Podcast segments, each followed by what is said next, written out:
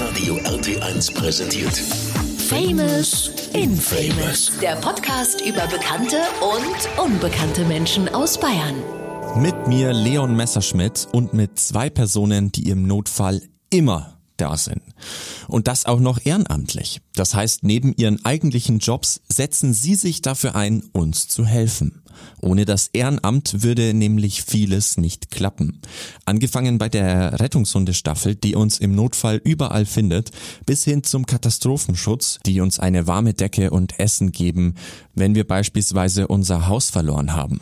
Heute begrüßen wir Manuel Heckmann und Björn Flocken. Servus, ihr beiden. Servus, hi. Dann fangen wir einfach mal bei dir an, Manuel. Du sitzt mir jetzt äh, zu meiner Rechten quasi, ja. Stell dich doch mal ganz kurz vor, wer du bist, wo du wohnst, wie alt, Sternzeichen, Aszendent, Yes. alles.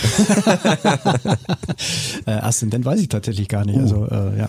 Nee, also Manuel Heckmann, bin äh, 43 Jahre alt, wohne momentan in Bobingen, ähm, bin Vorsitzender der Arbeitsgemeinschaft Augsburger Hilfsorganisationen ähm, und somit zuständig eigentlich für knapp 8000 Ehrenamtliche und 50.000 Fördermitglieder in Augsburg für dieses Bündnis, das ziemlich einzigartig ist äh, in Deutschland und viele Nachahmer gefunden hat, aber keiner kann es so gut wie wir. Muss man jetzt einfach mal dazu sagen. Jo. Ähm, bin hauptamtlich auch äh, in den Hilfsorganisationen unterwegs als Dienststellenleiter bei den Maltesern und wohne aber auch ehrenamtlich ganz viel in den Hilfsorganisationen und da schlägt's Herz bei mir für die Rettungshunde. Sehr schön. Ja, mein Name ist Björn Flocken. Ich bin ähm, verheiratet, zwei Kinder, äh, bin in der Arbeitsgemeinschaft der Augsburger Hilfsorganisation der Verbandführer, heißt es, also für alles, was Einsatz, Taktik, Einsatzplanung, Vorbereitung geht, Durchführung und die Nachbereitung, bis man die Nachbereitung dann ähm, zurück an den Manuel schiebt, damit er dann mit Zahlen jonglieren darf. Im, Im richtigen Leben bin ich ebenfalls in der Hilfsorganisation tätig. Ich bin beim Bayerischen Roten Kreuz als Wachleiter unterwegs und wohne im südlichen äh, Stadtgebiet Augsburg und ja, bin auch im Ehrenamt verwurzelt, komme da auch her und freue mich da nach wie vor dran, auch wenn es Beruf und Ehrenamt manchmal dann hakelt, aber das kriegt man immer ganz gut hin. Sehr schön. Also ihr beiden seid auch in Uniform quasi angetreten, sehe ich gerade. Äh, schön hier mit Abzeichen oben. Halb zivil. Halb zivil. Halb zivil. An, Genau. untenrum zivil. Oh, untenrum zivil. ja. Genau. Sehr schön. Ähm, ja, äh, dann haben wir euch jetzt kurz vorgestellt. Soweit. Äh, wie geht's euch beiden? Gut hergekommen.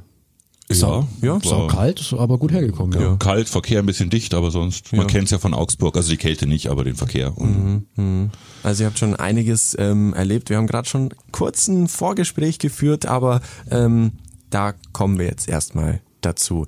Was mich noch interessieren würde, ist, ihr wohnt beide in Augsburg hier, oder Manuel auch? Ja, Bobingen. Also Bobingen. Äh, Augsburger Umland. Um, ja, Augsburg Augsburger Land. Gebirge. Ähm, vielleicht habt ihr noch so ein kleines äh, Lieblingsörtchen, wo ihr gerne mal hingeht zum Ausruhen oder zum Essen oder zum Spazieren oder weiß ich nicht. Kann generell ähm, Spaziergänge an der Wertach ähm, empfehlen, ob man jetzt den Lech oder die Wertach lieber mag. Ich finde die Wertach etwas schöner, weil doch der etwas natürlichere Fluss. Ja.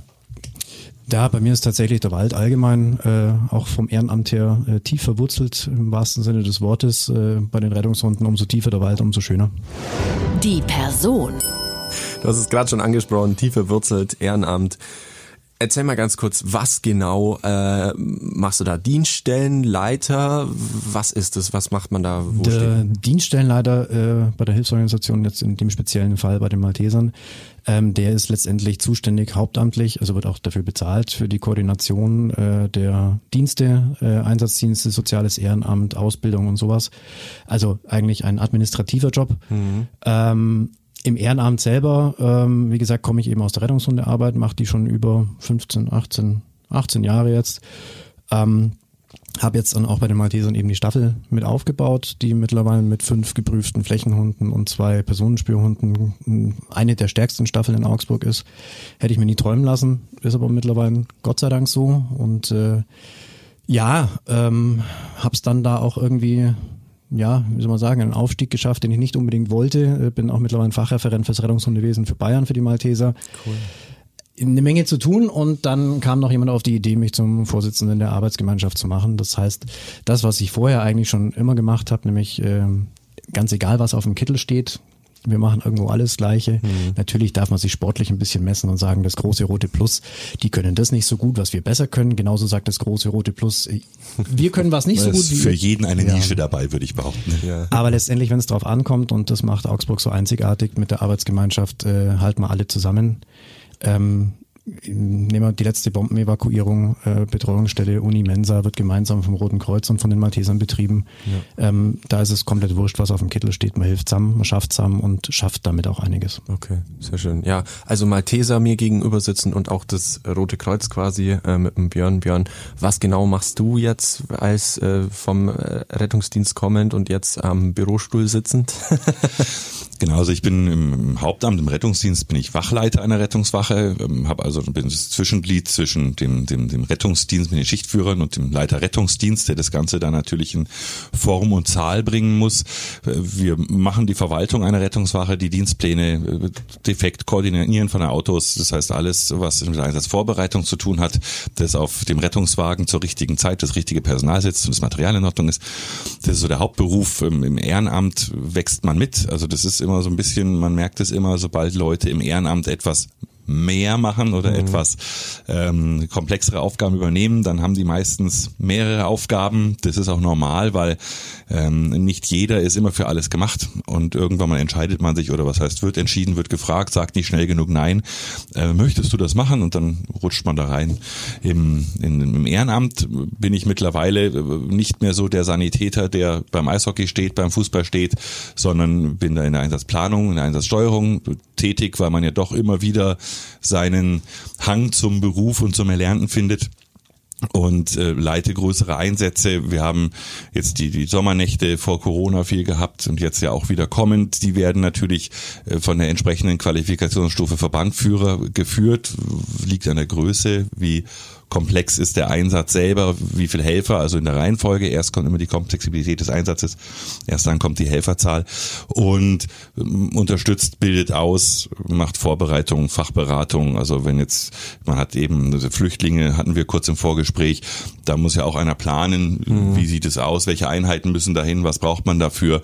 Und das macht dann eigentlich die Verbandführung. Der Verbandführer macht es auch nicht alleine, ist nicht der alleinige Feldherr, sondern hat natürlich ein Team dahinter stehen und man koordiniert eher sein Team. Und wenn man dann sagt, jetzt brauche ich Geld, Kleidung, Ausrüstung, führt mich der Weg zu Manuel. Ähm, und dann darf der Manuel seinen Job machen und sagen, mhm. okay, die brauchen das jetzt, jetzt gucken wir mal, wie wir es machen.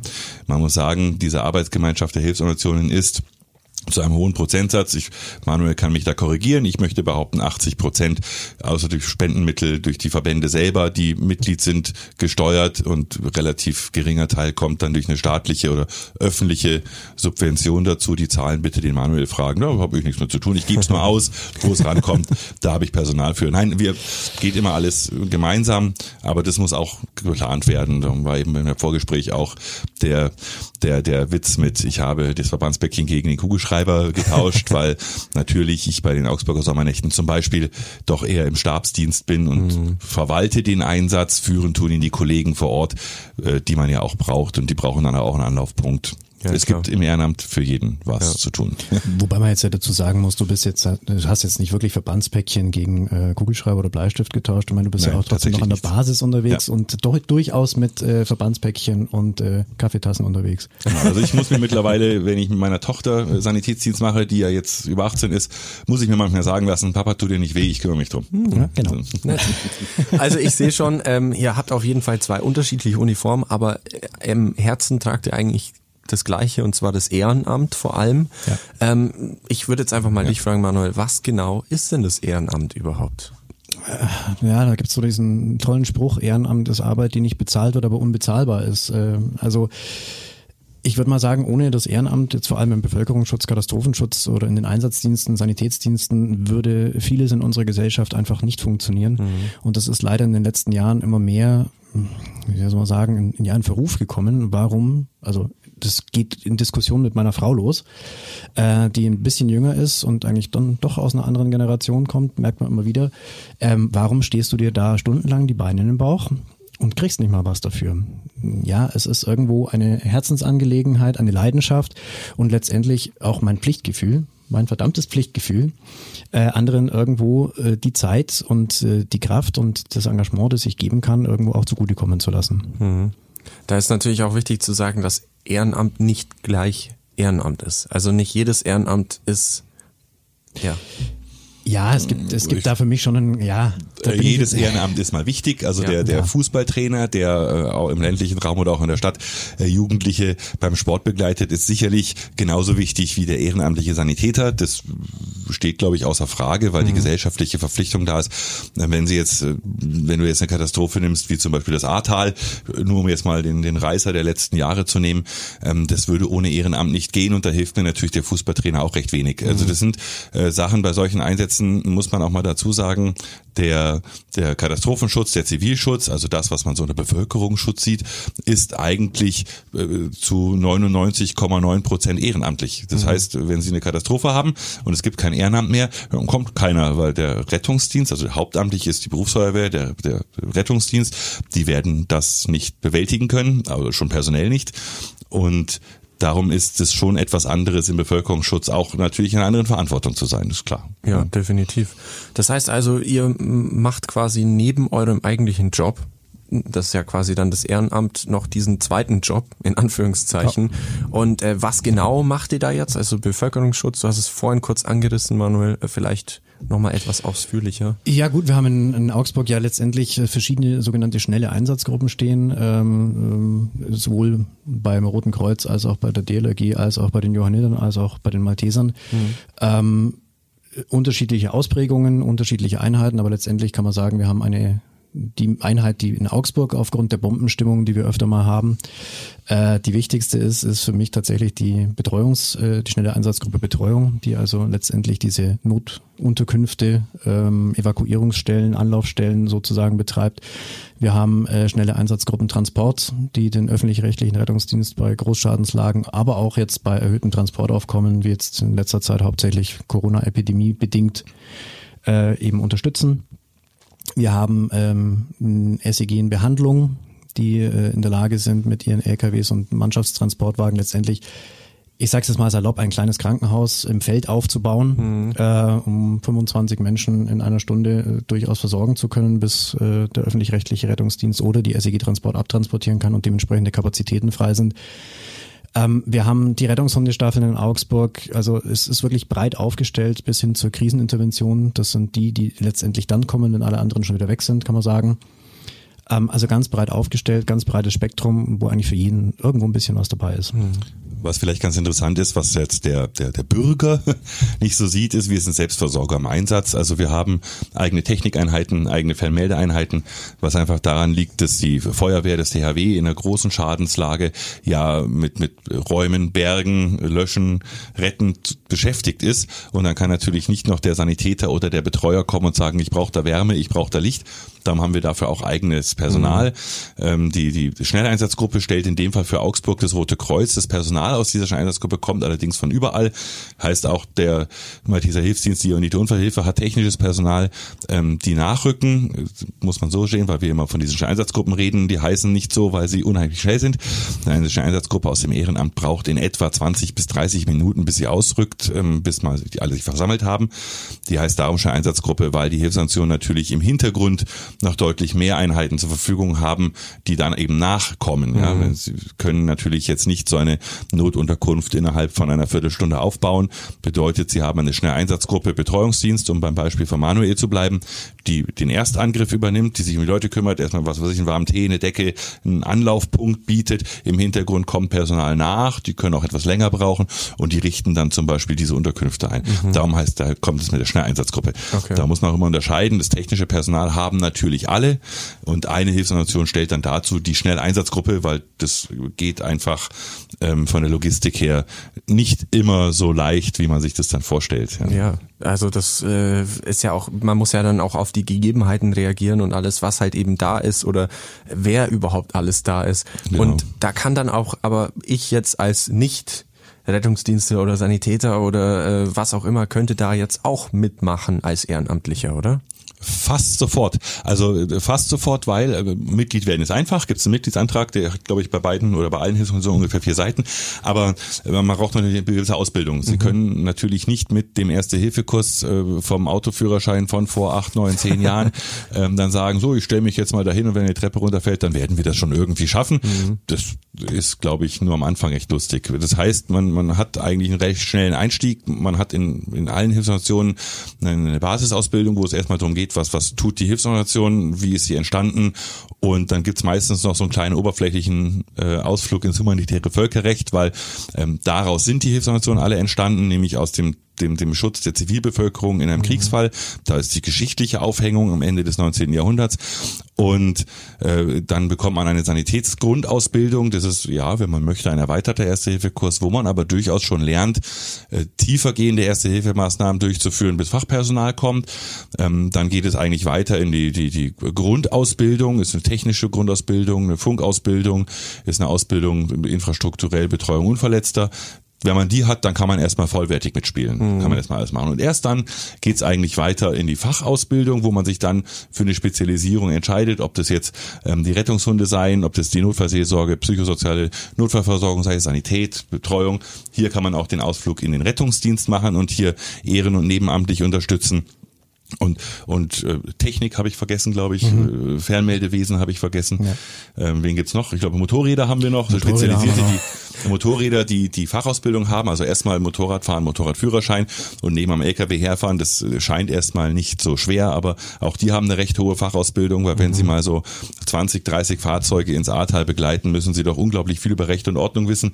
Und dann sollten sie den Führerschein auch länger als zehn Monate haben. Also das, du hast die wichtigste Einheit oder die wichtigste Qualifikation vergessen weil ein Helfer ohne Mampf ist schlecht für den Richtig, Kampf, es ne? gibt Verpflegungseinheit, sogar meine eigene Einheit vergessen, ja, da komme ich her. Ja, ja, mit äh, geht los beim Verpflegungshelfer, der Hygiene, Lebensmittelsicherheit, ein bisschen zum Feldkoch, der natürlich auf der, ja, ich glaube, die junge Generation kennt den Begriff der Gulaschkanone schon mhm. gar nicht mehr oder nur aus dem Hören sagen, ähm, da einfach auch mal, äh, wir haben Sommernächte gehabt, 2017 meine ich, da hat unser Feldkoch äh, Rindsrouladen auf der Feldküche gemacht, das kann auch nicht jeder, muss man nochmal lobend erwähnen. Sieht man aber auch, dass da Spaß dabei ist und da findet eigentlich jeder was. Ja. Ich merke schon, es sind enorm viele und du hast wahrscheinlich immer noch welche weggelassen. Ähm, also es gibt wirklich sehr, sehr viel. Und umso wichtiger ist es, also ich muss jetzt ehrlich gestehen, ähm, dass man das nicht so auf dem Schirm hat. Ja, als, als Bürger, ähm, klar kriege ich das mit, okay, Mensch, da haben sie schon wieder eine Bombe ausgegraben, die armen Leute müssen jetzt alle evakuiert werden und ich denke mir halt, ja, das machen halt die Polizei und äh, der Notarzt, blöd gesagt, ja. Ähm, aber wer da alles dahinter steckt, das ist ja wirklich der Wahnsinn. Also für euch ja dann auch ein, ein, ein Heidenaufwand. Es ist ein Heidenaufwand, sicherlich. Äh, mittlerweile haben wir ja doch ein bisschen traurige Übung, muss man dazu sagen. Mhm. Ähm, ich glaube, das Highlight schlechthin war die Weihnachtsbombe 2016. Da hat man auch das erste Mal so richtig zusammengespielt, auch als Arbeitsgemeinschaft. Und wenig geschlafen. Und wenig geschlafen. Ja. Ähm, aber man hat daraus gelernt und es funktioniert. Und ja, es ist, äh, jeder ist da irgendwo so ein Zahnrädchen im Getriebe. Ähm, das fängt an von der Anlaufstelle Betreuung, die erstmal die erste Sichtung macht. Was ist denn so überhaupt? Was haben wir denn? Wie viele Leute müssen wir denn unterbringen? Jetzt in der speziellen Lage auch noch ähm, brauchen wir getrennt äh, Corona-positiv, Corona-negativ äh, oh ja, Unterbringungsmöglichkeiten. Äh, bis hin zur Technik und Sicherheit, die dann die Lichtversorgung, Stromversorgung sicherstellt. Also das ist schon ein Aufwand dabei, der aber mittlerweile echt flutscht. Mhm. Also das ist, merkt man schon im Laufe der Jahre, dass man über jetzt eine, ja, das ist, das, ich möchte jetzt gerade die Bevölkerung im Univiertel äh, nicht diskreditieren, aber äh, jetzt gerade so diese, diese Fliegerbomben, ähm, 250 Kilo, 500 Kilogramm äh, sind immer noch eine Herausforderung, wird es auch immer bleiben, weil das Zeug ist halt einfach gefährlich, muss man mhm. sehen. Aber äh, man merkt einfach, dass man äh, mittlerweile kaum noch spricht, sondern es kommt, die Einheiten gehen raus. Irgendwann mal ruft einer bei Manuel und oder mir an. Wir mhm. bevölkern meistens ein Büro und dürfen den Stabsdienst dazu machen. Übrigens gar nicht so eine lustige Aufgabe, wie man denkt. Ist ein bisschen stressiger und man hat den ganzen Ruhm nicht. Ja. Ähm, und kann sich den Rücken verzerren beim Kugelschreiber aufheben. Ja. Also das ist gar nicht so zu verachten. Ja. Dann ruft einer an und sagt, hey, ich habe jetzt hier die Einsatzleitung, dann kommt die Sanitätseinsatzleitung dazu, die auch ehrenamtlich ist. Ähm, und, und äh, die führt das Ganze, man unterstützt dann mit, die rufen dann an und sagen, wir brauchen das und das, dann organisieren wir Logistik.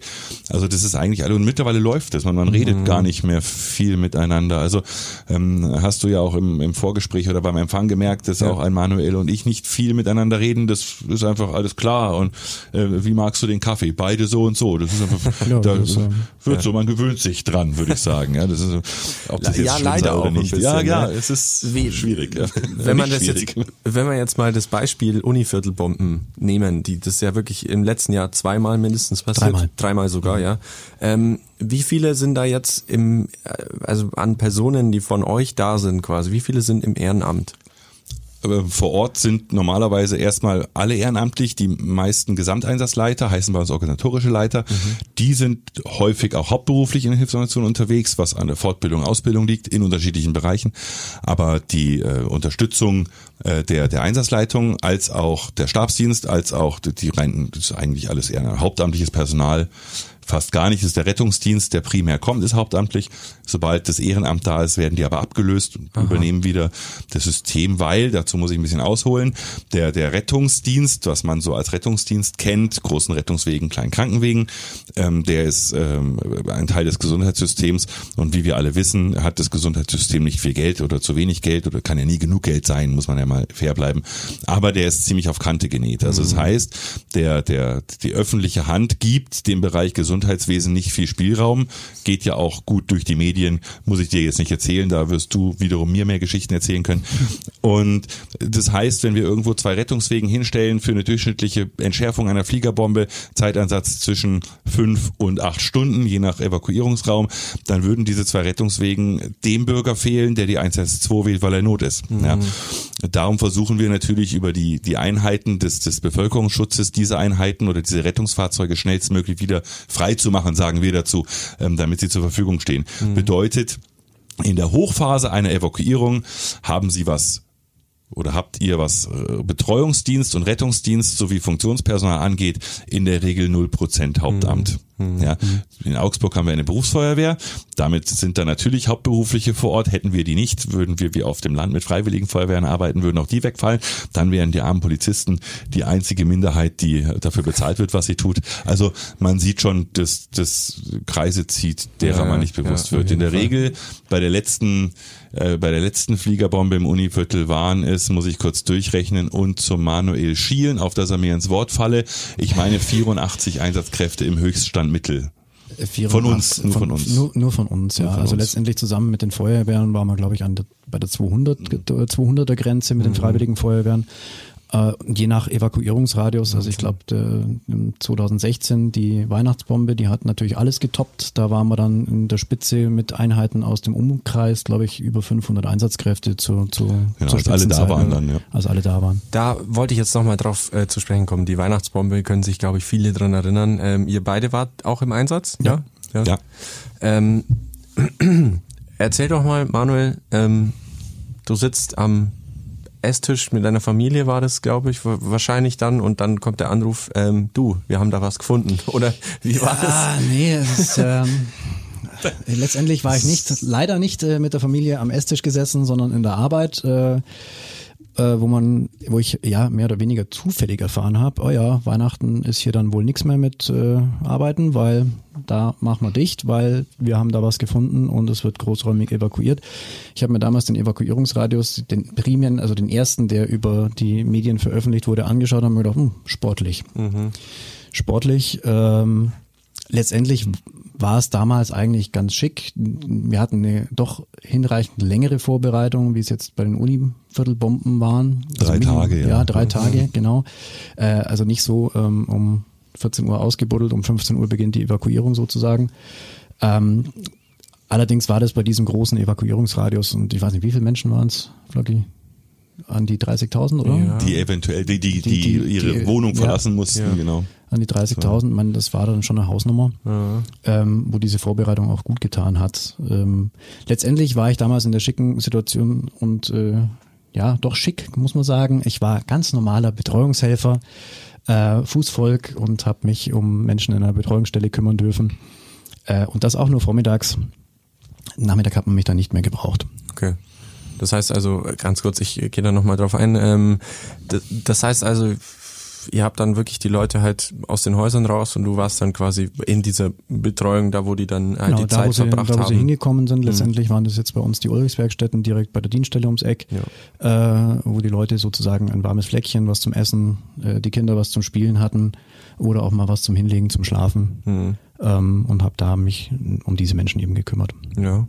Und zeitgleich hat der Björn was gemacht bei der ähm, Weihnachtsbombe? Der hatte unglaublich Spaß. Also der Björn war schon das, was er jetzt auch ist. Ähm, und wir hatten äh, sowohl mein Kollege und ich, also mein Chef und ich hatten äh, sowohl hauptamtlich als auch ehrenamtlich zu tun. Das hat sich irgendwo vermischt, so dass wir irgendwann gesagt haben, weißt was, wir schreiben jetzt die Arbeitszeit, die irgendwo äh, die Standardarbeitszeit von äh, acht Stunden und machen einfach irgendwas, weil wir waren mit unserer Rettungswache, nämlich mit dem Evakuierungsraum. Also wir mussten die größte Rettungswache Schwabens mit evakuieren mhm. und äh, habe dann im Prinzip die mit meinem Chef zusammen und vielen anderen natürlich auch das Ganze äh, vorbereitet, Pläne gemacht, wo ist welche Betreuungseinrichtung, wo ist welche Sanitätseinrichtung, welche Einheit wird aufgerufen, welche Einheit wird auch überregional angefordert oder nicht und Telefonate geführt äh, und das Ganze dann irgendwann Heiligabend 12 Uhr unterbrochen und irgendwann Heiligabend 22 Uhr weitergemacht. Also mhm. Also ähm, lief dann durch, weil ja am Weihnachtsfeiertag schon evakuiert wurde. Also das war dann, das war so mein Job. Während der reinen ähm, Evakuierung war ich nicht in der Betreuungsstelle. Mir ist nämlich der Kaffee ausgegangen. Das war dramatisch. Äh, ich saß ähm, im Süden Augsburgs mit zwei Kollegen und wir waren dafür zuständig, zum einen die Ausfallsicherheit zu machen. Also wäre in der Einsatzleitung oder in irgendeinem Unterabschnitt etwas ausgefallen an Führung, hätten wir das übernommen. Mhm. Und wir haben den kompletten technischen, logistischen Support aller Einheiten übernommen, die von extern kommen. Also wir kamen ja Einheiten aus Niederbayern, aus Oberbayern, die kamen an und wenn da was war, dann hatten wir Werkstatt dabei, äh, mobile Fahrzeuge dabei. Ja, ihr sprecht jetzt davon, als wäre das so total normal alles. Gut, jetzt hatten wir es schon dreimal im Univiertel, ja. Aber geht einem da nicht noch irgendwie ein bisschen die Düse so von wegen, oh shit, äh, jetzt müssen wir uns schicken oder die Leute kommen nicht aus dem Haus raus, jetzt kommt's halt bitte oder irgendwie sowas? Oh, also eigentlich tatsächlich, es ist mal ein kurzer Adrenalinschub, wenn der Melder geht, weil mhm. man weiß ja nicht, was ist es jetzt letztendlich. Ähm, aber also ich möchte jetzt nicht äh, überheblich klingen oder, oder, oder abgestumpft, aber letztendlich bei uns äh, ist ja die Dienststelle direkt neben dem Tony Park mhm. und ähm, wenn ich da mittlerweile ein Feuerwehr und Außendienstleiter von der Polizei in den Tony Park abbiegen sehe, mache ich mich innerlich eigentlich schon drauf gefasst, dass da jetzt wieder was kommen könnte. Also mittlerweile ist es eigentlich ja. Ja, es ist, es ist auch so, dass äh, natürlich der, man darf jetzt immer nicht den unerfahrenen Helfer oder den erfahrenen Helfer ja. vergleichen. Mhm. Natürlich sammeln die Leute, egal ob haupt- oder ehrenamtlich, ihre Erfahrung mit den Jahren und ja. mit den Einsätzen. Die wird ja keinem in die Wiege gelegt. Ähm, es hilft natürlich keinem was, weder der Bevölkerung noch uns, wenn die, die zum Helfen kommen, anfangen nervös zu werden. Das mhm. ist nicht hilfreich. Darum sind wir eigentlich schon die, äh, die einen roten Faden auslegen sollten oder zumindest mal zum roten Faden führen sollten. Mhm. Und was einem zugute kommt, ist eben die, die, nicht nur die Erfahrung, sondern auch die Organisation, die schon läuft. Also es ist jetzt dadurch, dass wir wissen, dass im Bereich der, des Univiertels die Gefahr besteht, öfter mal eine Fliegerbombe zu finden, weil eine Baustelle natürlich gegen historischen Boden steht und damit eins und ja. eins ist meistens zwei. Ähm, auf jeden Fall mal größer eins. Äh, eben schon bestimmte Grundlagen. Das heißt, es ist, muss man gar nicht mehr sprechen. Die Kameraden des Malteser Hilfsdienstes wissen einfach, hey, wenn wir wirklich raus müssen mit Mann und Maus, dann können wir die Autos beim Roten Kreuz in Göttingen abstellen. Da weiß der Hausmeister wiederum, der auch ehrenamtlich ist schon, äh, wenn so eine Bombe gefunden wird, schließe ich schon mal das Tor auf. Meistens braucht man es zwar nicht, aber wenn man es doch mal braucht, muss es offen sein. Also das sind so Sachen, die man schon geregelt hat, mhm. warum man auch ruhig bleiben kann. Mhm. Ähm, die Unruhephase, gerade im Bereich jetzt der Helfer als auch der Einsatzführer, sind meistens so die ersten 10 bis 20 Minuten, wie der Manuel schon gesagt hat, bis man mal weiß, was ist denn überhaupt los. Ja.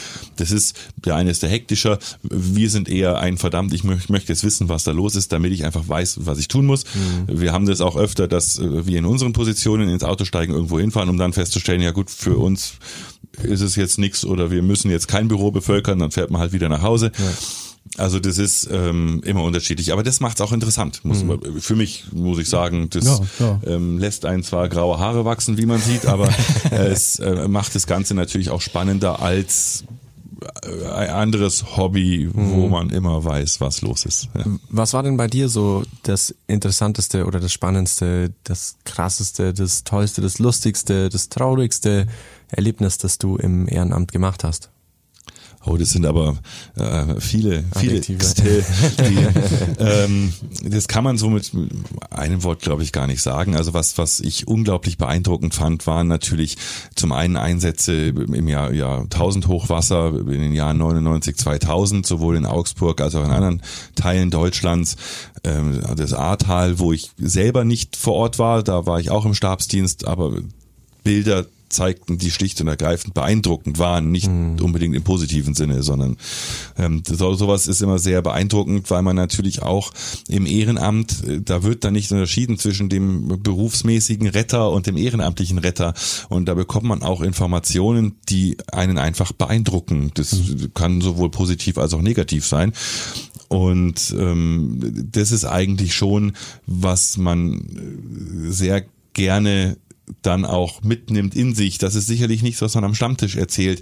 Wenn man eine bewusstlose Person in einem Fußballstadion, einem Eishockeystadion hat, dann ist es erstmal für die Person selber und für die Angehörigen eine hochdramatische Kiste. Mhm. Es ist aber unglaublich beeindruckend, wenn dann ein Stadion mit unterschiedlicher Personenzahl, ich nehme mal 30.000 als Mittelwert, plötzlich eine Totenstille hat und man wartet und wenn man dann denjenigen vom Platz trägt oder vom Rang trägt, wird im Takt applaudiert. Das ist sicherlich für den Bewusstlosen nicht hilfreich, aber unglaublich beeindruckend. Mhm. Sowas, sowas kann man auch gar nicht wiedergeben, weil jetzt ohne Werbung zu machen, sowas muss man erlebt haben. Also ja. das ist. Äh ja, die Werbung darfst du aber gerne machen. Also sowas muss man tatsächlich mal erlebt haben. Das ist, äh, das ja. ist echt beeindruckend. Also, was ist denn dein äh, krasseste? Ja, der Flocky lebt eher im großen Fußballmilieu. Das ist für mich einfach nur ein Spiel mit dem Ball, auch wenn man das fast in Augsburg nicht sagen darf. Bin jetzt nicht so der Fußballfan, das war nur das Beispiel. das ist, okay. Ähm, für mich sind es die Sachen im Kleinen, äh, die, die Freude, die man einfach Menschen machen kann. Äh, ich nehme ein Beispiel, wir hatten äh, gerade im Bereich Rettungshunde, ich habe ja gesagt, das ist mein Steckenpferd, äh, eine Vermisstensuche in einem Altersheim, äh, die einen umlaufenden Balkon haben. Wer sowas plant, frag mich bitte nicht, aber äh, lange Rede, kurzer Sinn, die Dame ist aus ihrem äh, Zimmer raus und äh, ins Nachbarzimmer, das zum Lüften offen war, wieder rein. Der war aber gerade im Krankenhaus, hat von innen zugemacht äh, und war dann vermisst, während sie fröhlich in ihrem nicht eigenen Bett geschlafen hat. Ähm, die, die, Polizei hat dann dieses Zimmer irgendwie doch nochmal durchgeguckt und hat dann die Dame gefunden und die Frau war nachts um halb drei so gerührt, dass so viele hübsche junge Männer nur wegen ihr da waren. Hat die aber nicht von dir gesprochen, oder? Nein, natürlich nicht. Da waren auch andere hübsche da. ähm, und sowas beeindruckt dann, sowas rührt einen und das ist einfach ja, schön. Was man alles erlebt. Also da denke ich jetzt bei Rettungshunden, denke ich irgendwie an, du bist in den Bergen, irgendjemand wurde vom Schnee äh, verschüttet oder ja, so. Ja, das ist äh, ein weit verbreiteter Irrglaube. Also wenn man von Rettungshunden hört, dann ist es ja meistens irgendwie äh, Erdbeben oder Lawine. Genau. Am Müllberg haben wir Gott sei Dank ziemlich wenig Lawinen. Ähm, alle anderen Lawinen, da haben wir einfach die Zeit gar nicht dazu hinzukommen. Das macht mhm. keinen Sinn. Äh, genauso wenig wie wir Gott sei Dank dementsprechend große Trümmerlagen haben. Also äh, die Rettungshunde, ähnlich wie andere Einheiten, äh, sind so die Ninjas des Bevölkerungsschutzes, sage ich jetzt mal, weil die hauptsächlich nachts, also immer dann, wenn der Mensch eigentlich nichts mehr sieht, zum mhm. Einsatz kommen. Und ähm, ja, jetzt weiß ich nicht mehr, wo ich hin wollte. Nee, das war dein krassester Moment auf jeden Fall. Ah, das Sehr war gut. Also ich ja. glaube, das hat mir jetzt schon mal so einen kleinen Einblick gegeben, warum ihr das überhaupt macht, wenn ich das jetzt so wiedergeben darf, oder? Also dieses Ehrenamt, warum man stundenlang dasteht und sich das antut, dann sind es diese Momente, oder? Auch, äh, es ist auch das, äh, es ist auch die Mutter auf dem Augsburger Plärrer, die nach einer Stunde Sucherei mhm. selber, dann nach eineinhalb Stunden Sucherei durch Feuerwehr, Polizei und Rettungsdienst oder durch Sanitätsdienst, dann ihr äh, dreijähriges Kind wieder in den mhm. Arm gedrückt bekommt. Das sind also die kleinen Momente, das ist nicht immer nur das große Ganze, sondern es ist auch das Kleine. Und es ist halt einfach toll, weiß ich nicht, ob ich das früher schon so gesehen habe, als ich dazugekommen bin, aber jetzt sehe ich so, dass der kleinste Mensch, der uns hilft, oder der, der, der kleinste Helfer, der mit 18 Jahren ähm, einkaufen geht, ein Teil, ein Zahnrädchen von einem großen System ist, das äh, dann eigentlich losrennt und Menschen mhm. rettet, Kinder sucht und weiß Gott was tut. Das ist eigentlich das Beeindruckende. Das ist auch jeder, wenn einer zu mir kommt und in der Fortbildung und sagt, ja, ich bin ja nur Sanitäter, wo ich sage, nee, du bist nicht nur Sanitäter, du bist Sanitäter und ähm, ohne ein, das eine Zahnrädchen wird das Uhrwerk auch stehen. Und das mhm. ist eigentlich das Tolle im Bevölkerungsschutz. Und natürlich, um da mal ein bisschen auf den Busch zu klopfen, man darf natürlich auch nicht vergessen, dieses Ehrenamt oder generell ehrenamtliche Tätigkeit hatten wir eingangs, ist ja auf dem Rückzug eigentlich in der Gesellschaft. Wenn man sich mal überlegt, was die Gesellschaft alles möchte, was jetzt in Corona abhanden gekommen ist, sei es der Plärrer, sei es das Eishockeyspiel, das Fußballspiel, ich weiß gar nicht, was für Veranstaltungen wir noch nennen wollen ähm, wenn äh, man das nicht hat und, und zieht im, im 14-tägigen FCA Bundesliga Hype mal 40 ehrenamtliche Sanitäter ab, ähm, das ist ehrenamtlich, dann wird es halt einfach kein Fußball mit Publikum geben. Mhm. Also ähm, wenn Sie die 112 rufen und der Rettungsdienst ist überlastet und es gibt kein Ehrenamt, dann warten Sie halt wie in anderen Ländern schon üblich zwei bis drei Stunden auf so ein Auto. Wenn Sie eine Katastrophe haben und keiner geht hin, dann sitzen Sie halt da und müssen selbst gucken, wie Sie zurechtkommen. Und das muss man, glaube ich, der Bevölkerung auch schon mal wieder mitgeben, ohne den Spaß jetzt zu nehmen. Der Spaß steht im Vordergrund. Mhm. Aber ähm, wir haben keinen hauptberuflichen Katastrophenschutz. Das heißt, dieses Vollkasko-Versicherungsdenken, es wird schon einer kommen. Nee, irgendwann mal nicht mehr. Mhm. Ja. Und ich glaube, da geht es auch weniger um Spaß, sondern es geht auch einfach um eine Interessensumverteilung oder auch eine Wahrnehmung von Interessen. Und das geht ja auch nicht nur uns so. Also das, das sehen wir ja. Jeder will Fußball spielen, jeder will Fußball gucken, keiner will Fußballvereine trainieren im, im ehrenamtlichen Bereich. Und ich mhm. glaube, das ist eigentlich das Pferd, auf dem wir sitzen, ohne jetzt da mal zu groß auszuholen, aber ich glaube, das ist es. Und der Spaß ist, kommt von alleine. Wenn man da mitmacht, findet man seine Nische und die findet jeder eigentlich. Ja, nicht nur seine Nische und seinen Spaß, sondern letztendlich auch eine zweite Familie, muss man dazu sagen. Also ähm, man muss sich ja doch ziemlich. Mit allen positiven und negativen. Ja, mit allen positiven und negativen. Na gut, äh, das Ehrenamt kann ich mir noch aussuchen, die Familie nicht. Ne? Also ähm, nein, aber man kommt zusammen, man hält zusammen, man muss sich zu 120-prozentig aufeinander verlassen können und das schweißt auch zusammen letztendlich dann. Ähm, auch in Augsburg organisationsübergreifend, nicht nur innerhalb der eigenen Familie, sondern auch in der erweiterten Familie, sage ich jetzt mal.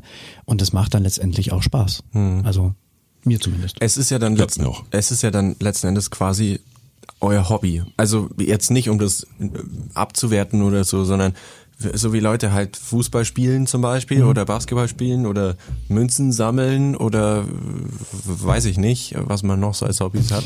Ja, da gab es ja mal diese ganz gemeine Werbung, nicht mehr nicht in unserem Bundesland, sondern irgendwo weit oben. Äh, da haben sie für den Bevölkerungsschutz Werbung gemacht und da äh, war einer, der ähm, den anderen gefragt hat, was, du fängst noch Ball, ich rette Menschen. Mhm. Also, also ich Nein. denke, am Anfang ist es ein Hobby, es wird ja. dann irgendwann mal mehr, weil man natürlich auch eine andere Aufgabenstellung hat, mhm.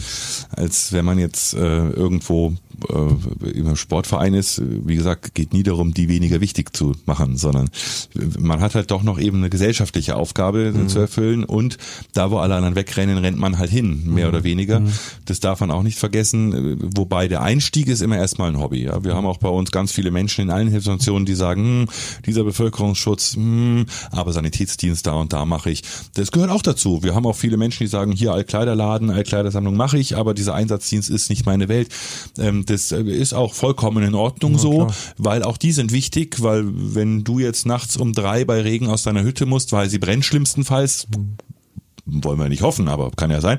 dann hast du halt einen Schlafanzug an, ne? Wird bei den Temperaturen heute spaßig und wenn da natürlich irgendeiner aus einer Hilfsorganisation kommt und hat mal einen Satz Klamotten für dich, die vielleicht auch noch einigermaßen ansehnlich aussehen und passen. Ähm, ja, und passen, passen. Äh, dann ist das schön und die Klamotten hat er aber nicht in seinem Auto und fährt die rum, sondern die hat er von irgendeinem bekommen, der in so einer Kleidersammelstelle, in so einem Kleiderladen, äh, Kleiderkammer arbeitet. Also es ist jeder wichtig. Und mhm das wollen wir transportieren und die gehören auch alle dazu. Ja, also das ist natürlich machen wir unsere Witze mit den Hunden und mit den Betreuern und den Verpflegern ja, und das muss auch sein, weil sonst sonst ohne Reibung entsteht keine Energie. Ja, aber deshalb ist es trotzdem ein Verein und wir sitzen jetzt hier auch nebeneinander und ja. wenn wir hier das Mikrofon ausmachen, machen wir wieder blöde, blöde Witze. Das gehört auch so. Aber ähm, an sich ist es ein sehr interessantes Hobby und man lernt auch was in den Lehrgängen oder auch außerhalb der Lehrgänge fürs Leben. Auf jeden Fall. Was man sicherlich nicht überall hat. Definitiv. Also äh, wie, du hast es vorhin angesprochen äh, mit dem äh, Ersthilfekurs vom äh, Führerschein oder so, kann man da nichts mehr machen. Ja, ich habe ihn gemacht, ich bin rausgegangen aus dem Ding und ich dachte, ich glaube zwei Tage später dachte ich mir, wenn jetzt vor mir einer umfällt, wie war das nochmal? Ha, ha, ha, stay alive. Ja, also ähm, umso cooler ist es, wenn man dann halt wirklich einschalten Aber du kann. hast dir was gemerkt. Ja, natürlich. Aber ich habe es jetzt auch zweimal schon gemacht, deswegen. Ähm, ich schaue gerade auf die Uhr. Wir müssen ein bisschen auf die Tube drücken. Deswegen würde ich sagen, kommen wir gleich zu meiner Lieblingskategorie.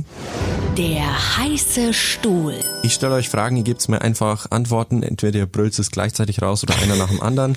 Ähm, fangen wir einfach mal an. Hund oder Katze? Definitiv Katze. Hund. Definitiv Hund.